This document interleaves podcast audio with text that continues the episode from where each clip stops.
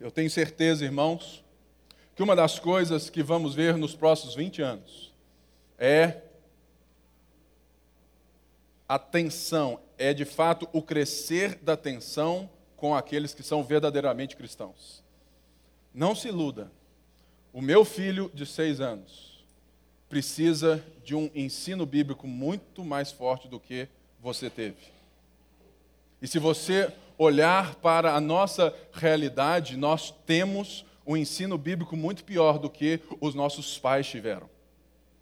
Ou seja, nós estamos andando para um lado e nós necessitamos de nos arrepender e voltar para o outro lado para que os nossos filhos, para que a nossa geração ainda possa sustentar a fé de uma forma diferente. E é por isso que nós estamos estudando a primeira carta de Paulo aos Coríntios. E hoje nós vamos ler do versículo 4 ao 17 do capítulo 1. Se você perdeu na semana passada, não se reprima, né? Não se reprima, porque nós temos tudo gravado.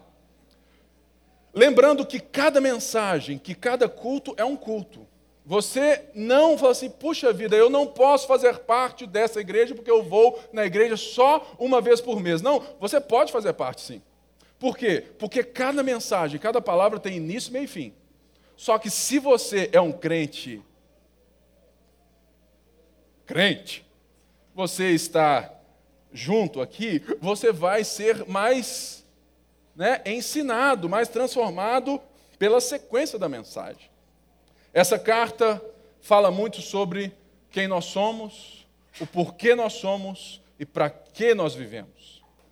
Nós vimos que essa cidade é uma Nova York dos tempos antigos, aonde havia uma uma licença para fazer de tudo um pouco. Prostituição cultual, ou seja, as pessoas se prostituíam para receberem bênção dos deuses. Olha que coisa maluca. Né? Aonde a retórica, a forma que, sabe, que alguém se levanta, sabe, e se defende ou expõe, sabe, todas as coisas que pensa, isso era valorizado como status. Nós tínhamos vários tipos de pessoas de todo o mundo antigo. Tínhamos os romanos livres. Esses eram aqueles que, que faziam parte daquilo que hoje a gente chama de democracia. Nós tínhamos aqueles livres mais pobres, né, que não tinham como viver essa liberdade num mundo tão pomposo. Nós tínhamos majoritariamente no mundo e dentro da igreja os escravos. E além disso, nós tínhamos uma diferença muito grande entre o valor do homem e o valor da mulher. Muita gente dá crédito aos ou às mulheres machas para a valorização delas. Mas se você compreender o Evangelho de Jesus Cristo, e se você compreende Gênesis, você vai ver que quem restaura o valor da mulher na história não é o feminismo, é o cristianismo. O cristianismo é essa mensagem. Essa mensagem que vai nos trazer para a comunhão. E esse é o ponto que Paulo quer, sabe, mostrar bem claro aqui é nessa carta.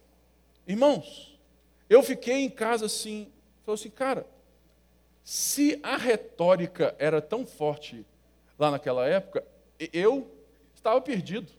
Pensa num gago na ágora. Ô, ô, ô, deixa eu falar. Entendeu? Mas aqui, na família, até um gago pode pregar, não é verdade? Por quê? Porque Deus nos dá liberdade. Então, recebe aí a palavra do seu pastor gago mais lindo desse mundo.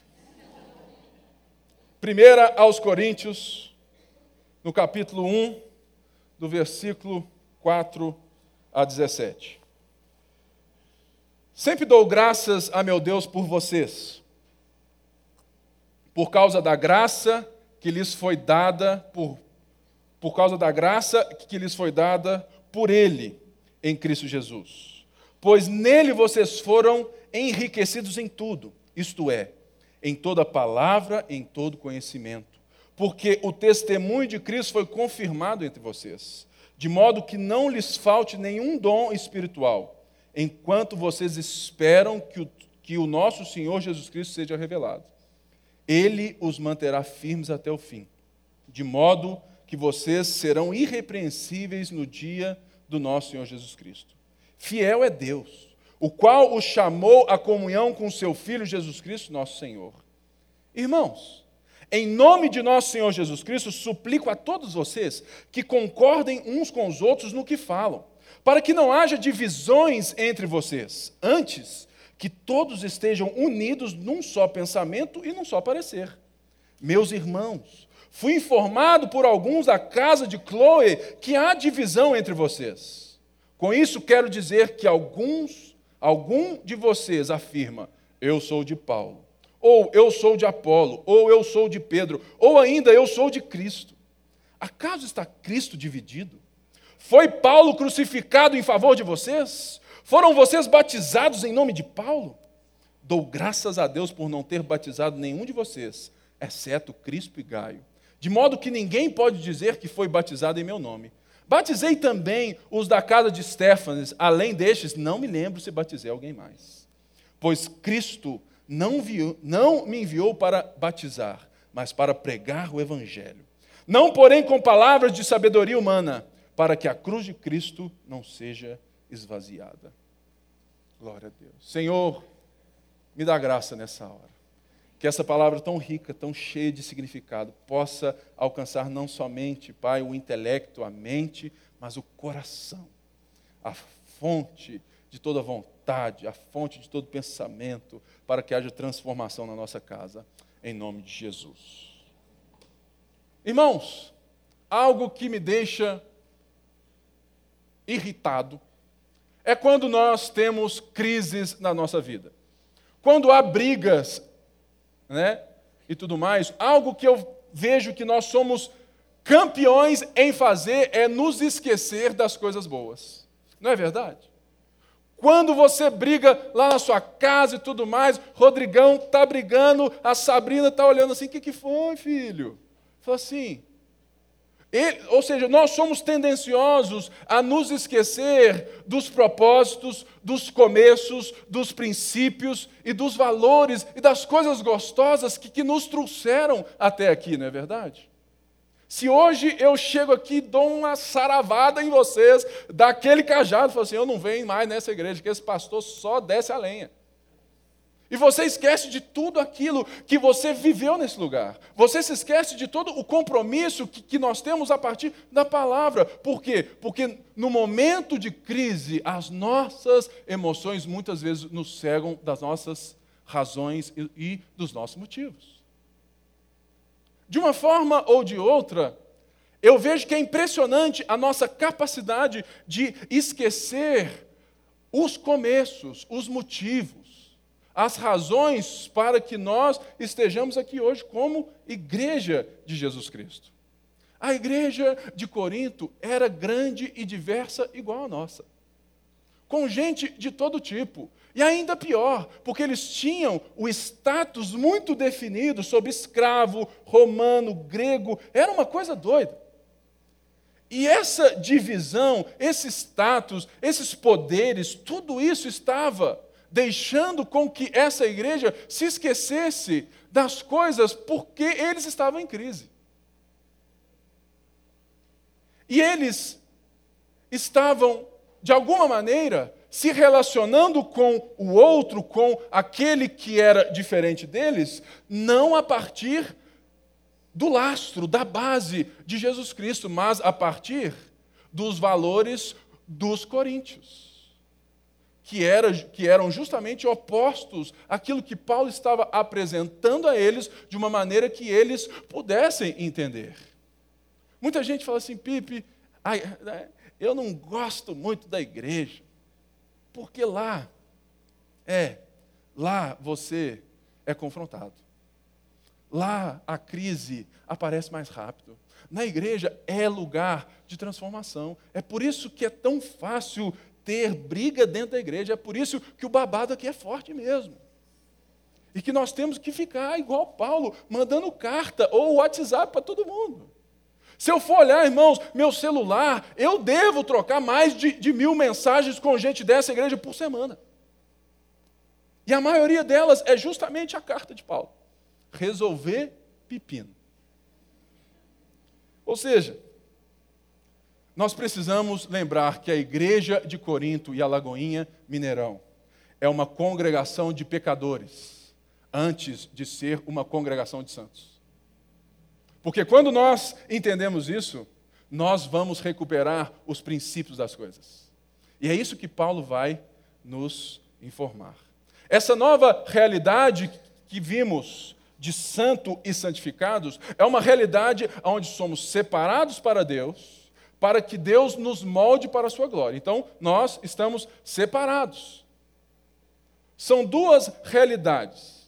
Nós somos santos porque Cristo nos santificou de forma imediata, ou seja, você está sabe, em paz a partir de Cristo para se relacionar novamente com Deus, mas Deus então te coloca numa vida em amor, em igreja, para que você saia lá no final igual a Ele. Santo é uma forma de que nós já somos. Deus nos santificou, e ponto final. Mas Ele está nos santificando. E é a partir disso que Paulo então diz: Olha, sempre dou graças a Deus por vocês, por causa da graça que lhes foi dada em Jesus Cristo. Ou seja, o chamado para a salvação, o fato de Cristo ter nos chamado, ter nos comprado com seu sangue, deve desembocar um novo estilo de vida que é o serviço ao próximo. E era aquilo que não estava acontecendo e do qual Paulo vai tratar durante toda a carta. E nós vamos ver isso durante todo esse ano. Sendo assim, o que então nos mantém de pé em todos esses momentos de crise? E é isso que Paulo vai dizer nos primeiros versos de 4 a 9. Paulo vai nos lembrar, Paulo vai trazer à memória há verdades ao nosso respeito e as bênçãos aos nossos respeitos. Sempre dou graças a Deus por vocês, por causa da graça que lhes foi dada por Ele.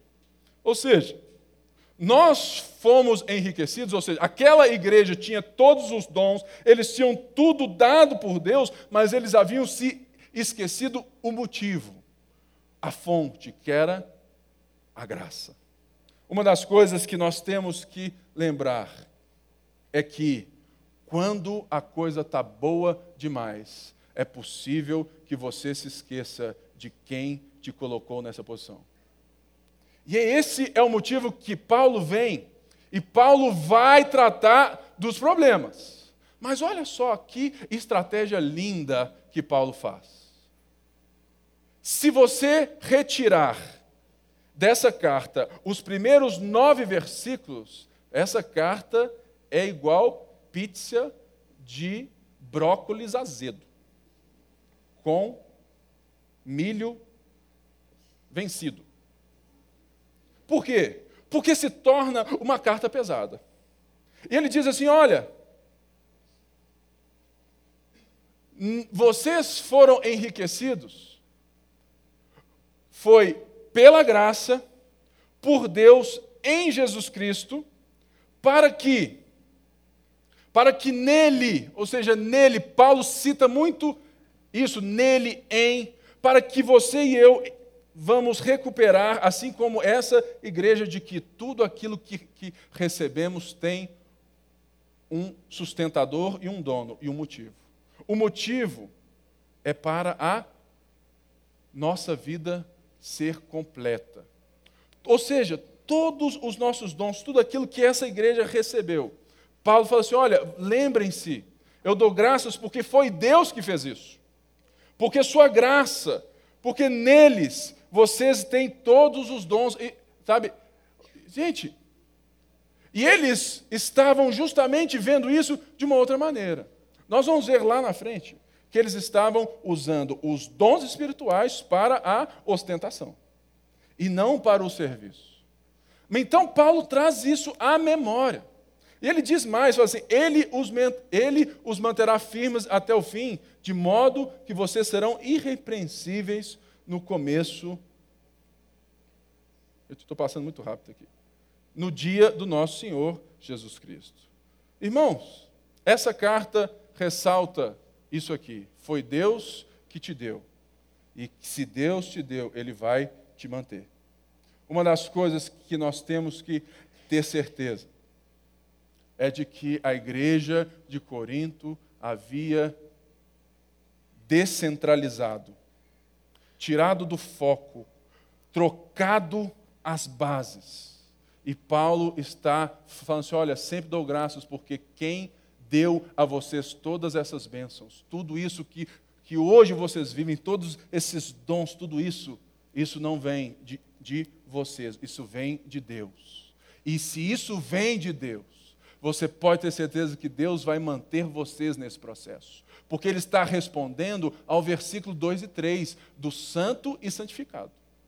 Olha, se Deus te separou, fique tranquilo, que Deus vai te conduzir. Então, Ele os manterá firmes.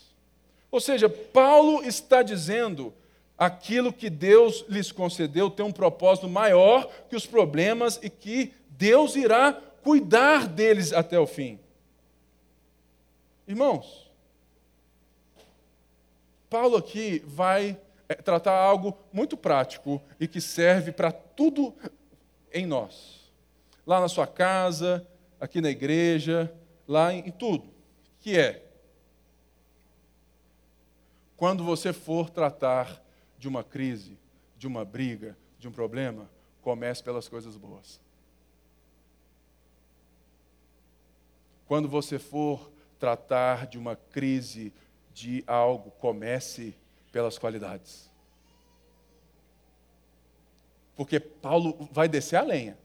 Mas ele falou assim: Olha, eu dou graças a Deus porque vocês são maravilhosos vocês têm dons espirituais. Ele, ah, sabia, sabia, eu sou lindo, maravilhoso. Irmãos, é assim. Lá em casa eu aprendi. Eu chego assim, amor, você está tão bonita hoje. Você é tão boa para mim. Você cuida tão bem dos filhos. Eu te amo tanto. A gente está indo tão bem lá na igreja. Eu amo você lá no Kids, trabalhando e tudo mais. E ela já abre aquele sorriso, né? mas.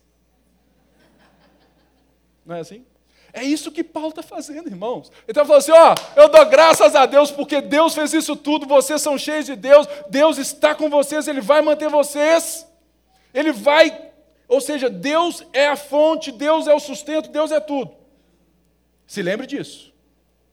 Ou, ou seja, Paulo coloca as estacas centrais novamente, que é o senhorio de Jesus Cristo a vontade de Deus, Deus em primeiro lugar. Ou seja, na sua casa, na sua vida, na nossa casa, na nossa igreja, se você quiser resolver qualquer problema, aprenda com a carta de Paulo. Comece pelas qualidades. Ou seja, reafirme os propósitos, reafirme os começos, reafirme a aliança. Esse é o nosso problema, irmãos. Que nós temos a capacidade de nos esquecer de tanta coisa, que quando a gente vai brigar, nem brigar a gente sabe, porque a gente não sabe resolver. Paulo sabe brigar, porque Paulo briga por amor. Essa é a diferença. Muita gente briga para ganhar a luta. Paulo briga porque ele ama as ovelhas. E por isso ele fala assim: olha, dou graças a Deus por vocês Dou graças a Deus porque a graça de Deus alcançou vocês, porque Deus escolheu vocês, porque Deus vai manter vocês. Glória a Deus. E Paulo então afirma o motivo da graça de Deus. Irmãos, essa carta tem um motivo.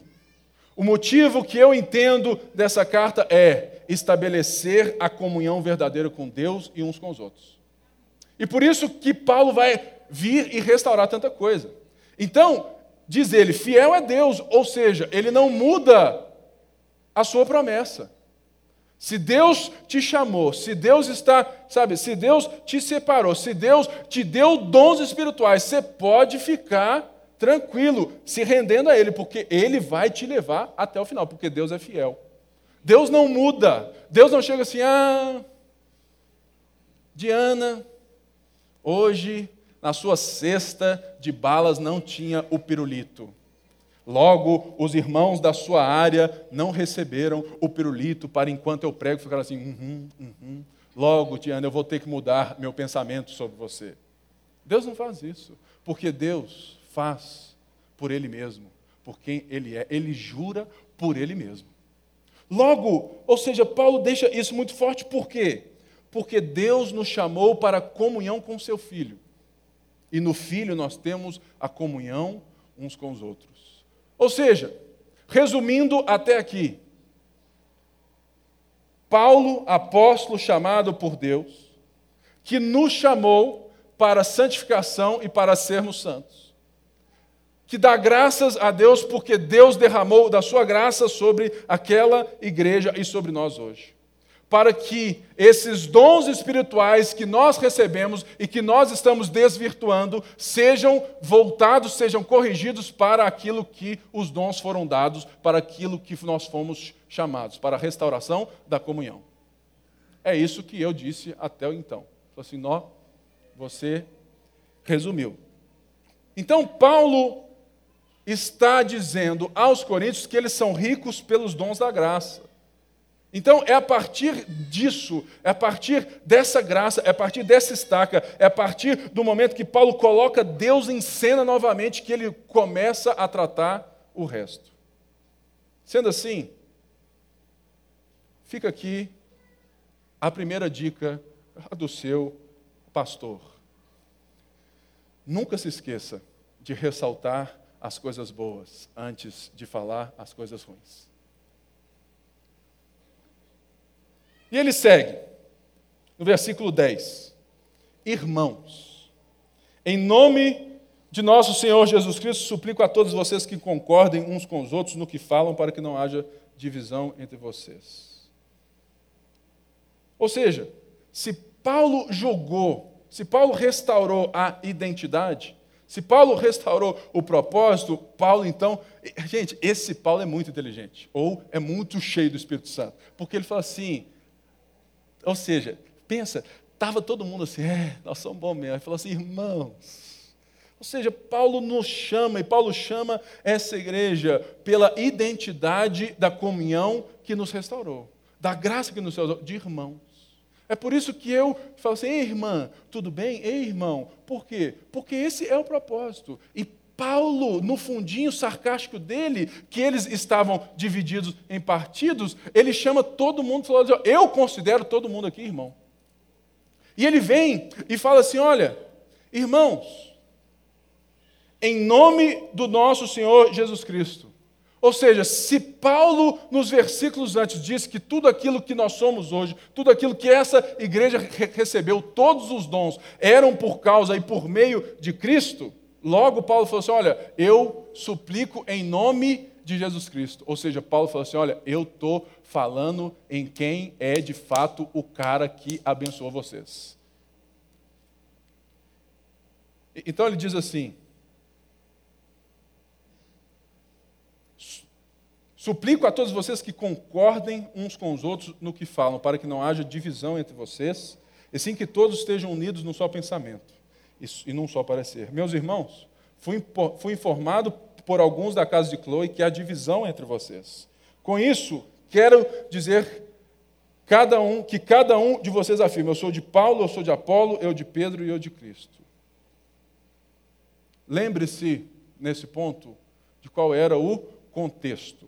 O contexto social é da valorização da ostentação intelectual da ostentação material e da ostentação do status pessoal. Ou seja, era aquilo que a sociedade, sabe, de fato valorizava como sucesso, como, sabe, de fato bom. Lembre disso aqui. Porque Paulo vai justamente confrontar é isso aqui.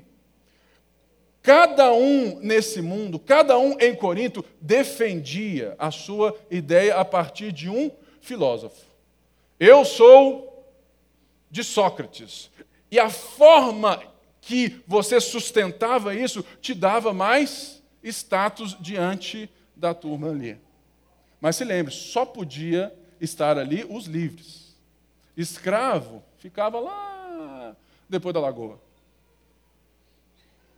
Então, Paulo falou assim: olha, eu quero que vocês, lembrando que essa igreja era formada majoritariamente de escravos. Tinha judeu, tinha romano, tinha grego, tinha tudo, mas tinha muito escravo. E Paulo falou assim: olha, eu, eu suplico em nome de Jesus que vocês concordem naquilo que pensam. Irmãos, mais um ponto. Naquela época, não tinha esse prédio lindo, maravilhoso aqui. Vamos à Lagoinha de Corinto. Não tinha. Eles se reuniam majoritariamente nas casas. Então, a casa do irmão Zé lá era a casa de um irmão romano livre. Uma casão, uma mansão na Pampulha, que só podia ir, só frequentava, porque eles estavam facciosos, divididos em personalidades, só frequentava os de Apolo. Porque Apolo provavelmente era aquele que as pessoas se juntaram no nome dele porque ele era o mais intelectual. Ou seja, o escravo não se reúne na minha casa porque aqui só entra quem é de Apolo. Esse é o ponto. E Paulo chama, está chamando eles para que eles concordem no discurso, para que não haja cismas, divisões, mas que eles estejam unidos. Ou seja, irmãos, essa divisão não é algo assim, ah, não, eu penso diferente. Entendeu? Gente, todos nós temos várias formas e várias outras coisas, até da Bíblia, que nós pensamos diferente. Não é verdade? Então, não é isso, é uma harmonia, primeiramente na disposição e na vontade de estar junto. Por quê? Ah, não, Pipe, eu estou em paz e tudo mais, é meu irmão, entendeu? Mas eu não quero perto, então não é. Não é assim? Ou seja, Paulo falou: olha, esforcem, tenham vontade para que, que vocês concordem em quê? Nas coisas primárias, no fundamento que eu acabei de ressaltar. Eles não estavam falando assim, eu sou calvinista, eu sou não sei o quê. Não, não é isso aqui, irmãos. É que eles haviam distorcido, deturpado a base da mensagem. Eles, eles tinham tirado Deus do centro e colocado as personalidades. Então, olha, voltem. Então, essa forma que Paulo ressalta é que eles deixem de cultuar a personalidade que eles deixem de enxergar a igreja a partir dos valores de Corinto. Por quê? Porque era costume deles, fazia parte da vida deles, se colocar a partir do nome de alguém, do pensamento de alguém. Logo, eles estavam construindo toda a igreja, dividindo tudo a partir disso. Então, a grande questão aqui não são os pensamentos diferentes em questões secundárias, mas no cerne da fé, naquilo que Deus faz, naquilo que Deus fez, na mensagem, em Jesus. Eles estão dando um parecer para a sociedade diferente sobre quem é o povo de Deus. A grande pergunta é: será que a gente é assim? Será que quando um cara que trabalha. Eu falou assim, engraçado, né? É tanta igreja. É a igreja da vara de Moisés, é a igreja da cobra de Moisés, é a igreja do irmão de Moisés. Ninguém entende nada. Qual que é a diferença da igreja universal da igreja batista? Nem a gente sabe. Mas não é isso que Paulo está, além disso, dizendo. Paulo está falando: olha, vocês removeram as estacas da verdade. E vocês trouxeram algo diferente. João Calvino diz assim: a razão por que digo que há divisões entre vocês é porque cada um de vocês se põe a gloriar-se no nome de um homem. Ou seja, eles deixaram de se reunir em nome de Jesus a partir da graça de Deus e começaram a se reunir a partir da personalidade de alguém. Era uma forma, era uma forma de, de, de, de, de fato cismar, dividir a igreja por linhas de pensamento. Mas não somente falou assim, não, mas eles estavam removendo Jesus, gente. E ele diz assim: Agora eu vou apresentar quais são esses grupos. E Paulo vai. PCC. Ah, não. Desculpa, não são esses, né? PCC, o Comando Vermelho, não é assim? Ah, não. É Paulo, Apolo, Pedro e Jesus. Muita gente fica assim, ah, não. Fala assim, Pipe, Aqueles de Pedro eram de Pedro por causa disso. Paulo não fala isso, mas nós temos pista. Provavelmente pode ser que aqueles que se chamavam de Apolo eram aqueles que valorizavam o que? A inteligência retórica, a forma de falar, a forma de se defender, porque Apolo tudo indica que ele era muito bom nisso.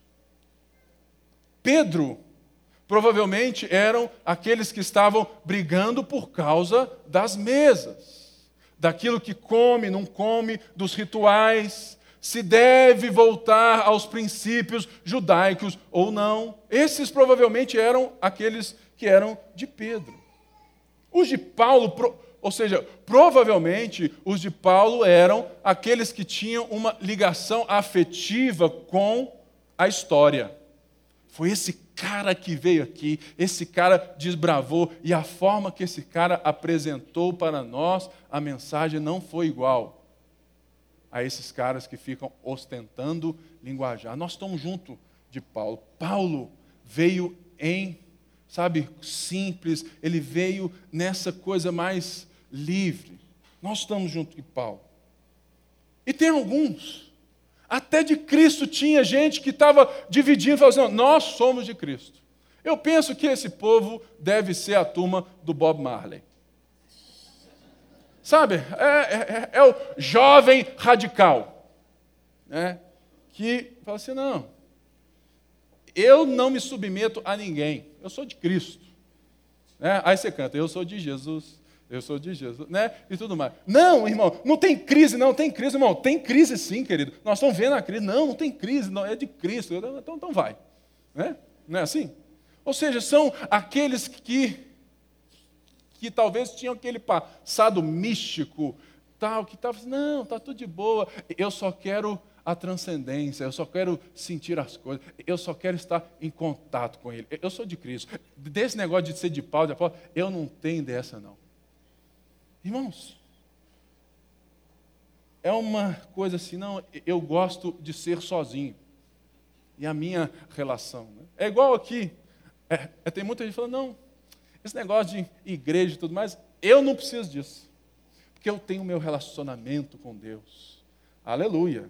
Mas segundo a, segundo a própria Bíblia que Deus nos deu, Ele está te restaurando para que você viva em igreja. Se você pensa diferente, pode ser que a sua Bíblia esteja né, faltando página. Não é verdade? Ou seja, mas esse não é o propósito. Muita gente fica muito preso nisso, quem era de Paulo. Esse não é o propósito. Paulo não se detém aqui, porque o propósito é o objetivo de Paulo é dizer que na igreja a autoridade pertence unicamente a Cristo, de modo que todos nós somos dependentes dele. Que unicamente ele é chamado Senhor e Mestre entre nós, de modo que o nome de quem quer que seja que seja exibido é rival de Cristo. E aqui entra algo que nós somos muito bons. Nós somos uma igreja num tempo da personalidade. Não é assim? Terça-feira, no culto fé.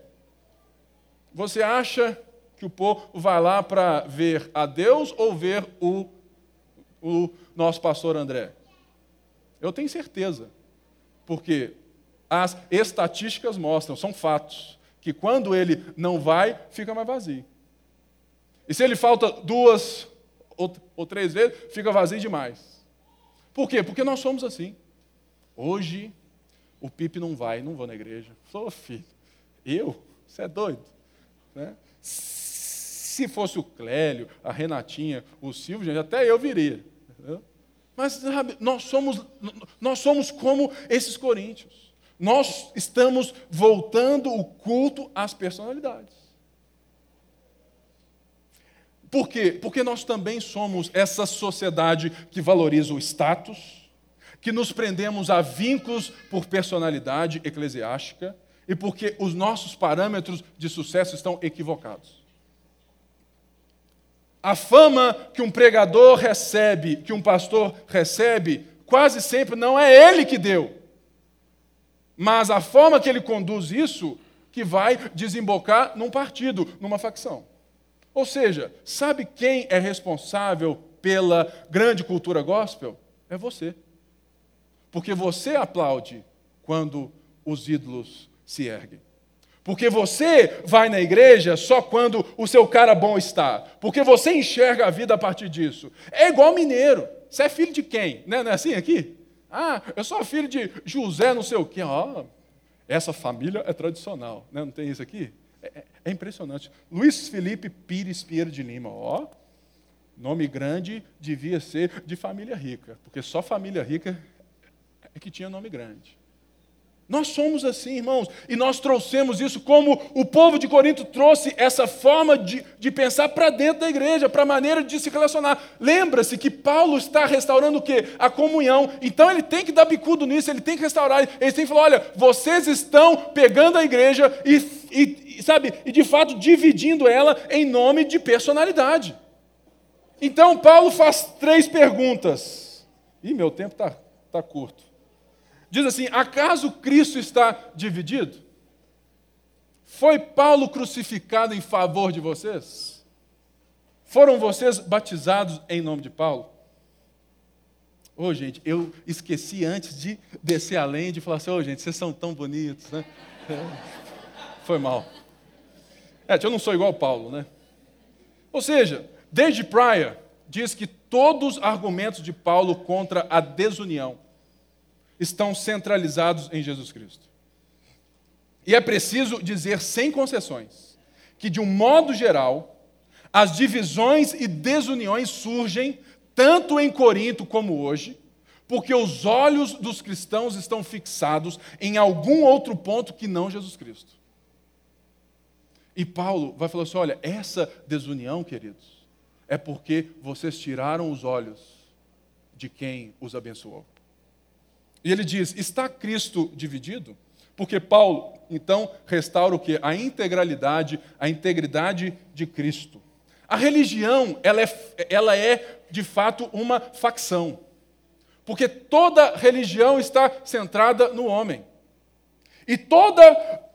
Então, ou seja, quando nós nos relacionamos como, como corpo de Cristo, como religião, como um grupo, nós estamos o quê?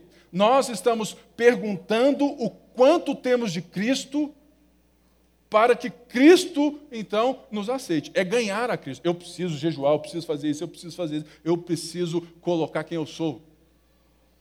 Mas Paulo está falando assim: olha, o que você tem que recuperar é que a graça que te leva ao relacionamento com Cristo não é para que você tenha mais de Cristo, mas para que Cristo tenha mais de você. Ou seja, está Cristo dividido. Ou seja, nós que estamos despedaçados, nós que estamos dividindo as coisas, nós que somos esses que sempre querem, sabe, trazer glória para nós mesmos. Por quê? Porque antes de sermos uma igreja de santos, lembre, somos uma igreja de pecadores. Então, o que Cristo está fazendo e o que Paulo está te trazendo hoje, estava naquele dia, naquela casa, falou assim: olha, Cristo está trazendo vocês que estão despedaçados, mesmo sendo igreja, Cristo está juntando eh, né, vocês novamente, porque eu já te disse, é nele. Ele é a razão de todas as coisas, é a graça, é a graça dele que nos juntou, é a graça dele que une o pobre e o rico, é a graça dele que une todo mundo, todas as culturas, porque ele está reconstituindo para si um povo de toda tribo, língua, raça e nação. Ou seja, a integralidade de Cristo é uma condição que vai nos devolver o valor da vida coletiva, sem crachás. Aqui, o único crachá aqui é do Kids. Mais nenhum. Ó, oh, está sentado lá na frente o goleiro do Cruzeiro. Irmãos, aqui ele é normal. Se chegar aqui, dica, se chegar algum famoso aqui, finja que você nem sabe quem é. Por quê? Porque nós queremos que todo mundo aqui seja tratado da mesma maneira. Ó, ó, ó, fulano está aqui, ó. Qual é o seu nome? Né? Não tem dessa? É, é assim, irmãos. Você deveria saber o nome do irmão do seu lado, não da personalidade é, é que veio na igreja hoje. Né? O nome dos irmãos da novela, todo mundo está sabendo. O segundo ponto. Foi Paulo crucificado em favor de vocês? O ponto que nos une, irmãos, é a cruz de Cristo. Essa questão aborda duas realidades necessárias. A lembrança de que nós não somos os responsáveis pela nova realidade. O que você tem hoje, os dons, ou seja, a nossa realidade aqui hoje como igreja, não foi você, não tem mérito seu, não tem mérito meu. Foi a cruz de Cristo. É na cruz de Cristo que nós fomos aproximados, que nós somos redimidos, e a cruz de Cristo que tem que ter uma estaca no centro da sua vida. E também que nós éramos incapacitados para viver essa comunhão. Duas coisas que Paulo está dizendo lá atrás, e ele fala assim: acaso Cristo, acaso fui eu, Paulo, de fato, eu morri na cruz? Por quê? A cruz de Cristo é o que te restaura aquilo que você era incapaz de fazer. Por isso, não se esqueça dos começos, dos princípios. Foi Ele que nos tirou das misérias do paganismo, da depravação e das nossas fobias. A cruz de Cristo é o ponto central da nossa reconciliação. E como isso é visto aqui? A ceia. A ceia é justamente, irmãos, olha só que coisa linda. A ceia é o momento pedagógico de Deus para nos lembrar que foi Ele que, que nos uniu e nos manterá unidos. É isso que Paulo está falando aqui. Hoje eu vou para a igreja só para tomar a ceia. Entendeu? Mas você não vive como igreja, você não vive para o próximo. Vai ser só um suquinho de uva e um pãozinho ruim. Porque a ceia mesmo é a lembrança de uma realidade coletiva da vida que a cruz de Cristo nos trouxe. E é isso que Paulo falou: olha, vocês estão trocando a cruz de Cristo, vocês estão trocando o cerne da mensagem pelas personalidades. Vocês estão se reunindo em torno de homens, enquanto Deus se fez homem para te reunir eternamente de novo. É a partir da cruz que temos a comunhão com o Pai e uns com os outros.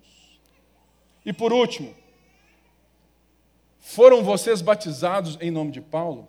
Paulo aqui então restaura o senhorio de Cristo. O senhorio de Cristo. Porque, irmão, ser batizado era ser registrado em nome de alguém. No sentido de estar dentro. Quando, sabe, quando você veio a Cristo e quando você se batiza, é uma declaração pública de fé de que você, de, de que você está imerso em alguém. Que a sua vida está totalmente norteada por esse alguém. E que esse alguém agora é seu dono e que você tem toda a devoção a ele. Então Paulo fala: vocês foram batizados em nome de Paulo? Ou seja, eu lhes impus qualquer sujeição. Ele falou assim: eu não batizei ninguém aqui, exceto um e outro aqui. Por quê? Porque Paulo está trazendo de volta a centralidade de, do senhorio de Cristo. E é isso que, que vai destruir os grupinhos e que destrói as facções, que destrói as panelas, que destrói as células que deixaram de ser célula e agora é só um grupo de amigos. Isso que destrói é o senhorio de Cristo. É a cruz de Cristo, é a integralidade de Cristo. É isso que troca, isso que Paulo está falando. Olha, vocês estão com muito problema porque vocês removeram essas estacas. O texto mostra que até essa questão do batismo estava se tornando uma questão de ostentação. Eu fui batizado por Paulo. Aí você pergunta, e o Kiko, né? E o Kiko? E a última parte agora, rapidinho aqui. O evangelho não é para ser ostentado, é para ser pregado. Essa é a grande mensagem. Pois Cristo não me enviou para batizar, mas para pregar o Evangelho. Não com palavras de sabedoria humana para que a cruz de Cristo não seja esvaziada. Cristo, sabedoria e poder de Deus. Nessa sequência, Paulo vai entrar em quê? Paulo vai agora mostrar que a sabedoria do mundo é loucura e que a sabedoria de Deus é de fato algo que eles devem estar nela. Mas antes, ele termina essa parte aqui e ele diz o quê? Que a fiel pregação da cruz resulta em pararem os homens de pôr a confiança em algum expediente humano, fiando-se, em vez disso, na ação de Deus em Cristo. Contar com a retórica, com a forma que você fala, com quão bom você é, levará os homens a confiarem nos homens. O que é o contrário da mensagem da cruz que nós estamos pregando. O que Paulo fecha fala assim: vocês estão pregando o contrário do que eu fui aí pregar. Vocês estão desvirtuando o, o centro da mensagem da igreja. Vocês estão fazendo tudo errado. Irmãos. E eu fecho ressaltando a nossa cultura na nossa igreja. Nós temos os mesmos problemas da igreja de Corinto. Quando nós queremos confiar em nós mesmos e viver a partir dessa sabedoria. O resultado será sempre o mesmo, querido: divisão, facção e idolatria. Nós precisamos fazer o que importa, importar mais. Ah, agora entendi a frase consolidar nossas bases em Cristo, não medir esforços e vontade para unirmos nele, servindo aos irmãos e vivendo a verdadeira comunhão. É por isso que devemos o que? Elevar o ensino no nosso meio. E voltar, e nos voltar para a palavra, e pedir a Deus que o Espírito Santo manifeste em nós os dons para servirmos uns aos outros, para que cada um aqui seja levado a um relacionamento público e crescente com Jesus Cristo. Que essa possa ser a, a única mensagem da nossa igreja. Por isso, que nessa manhã você volte para casa com esse coração em chamas, de querer colocar Jesus no seu lugar devido, para que toda divisão toda facção e todo culto à personalidade não seja o culto que nós vamos dar a Deus. Peço é que você fique é de pé no seu lugar, vamos orar. É, é talvez nessa manhã você está aqui e você quer se reconciliar com Deus. Se você está aqui, você quer se reconciliar com Deus. Você pode vir até a frente após o culto que eu quero te levar a esse momento. Se você está aqui, de fato, você não é um crente, você não crê em Cristo, mas hoje você quer, de fato, falar assim: eu creio nessa mensagem. Também eu peço que, após o culto, venha até mim, que eu vou levar você a esse relacionamento. Senhor Deus, muito obrigado pela tua graça, pelo teu favor Muito obrigado, Pai, que a tua mensagem poderosa possa nos transformar. Que o Senhor seja o centro da nossa história, o Senhor da nossa vida e que a cruz seja o nosso ponto de partida sempre. Por isso, nós abençoamos cada irmão que está aqui, cada família, pedimos que aquilo que o Senhor falou possa ser retido no coração deles, em nome de Jesus. Vai na graça, vai na paz, Deus te abençoe.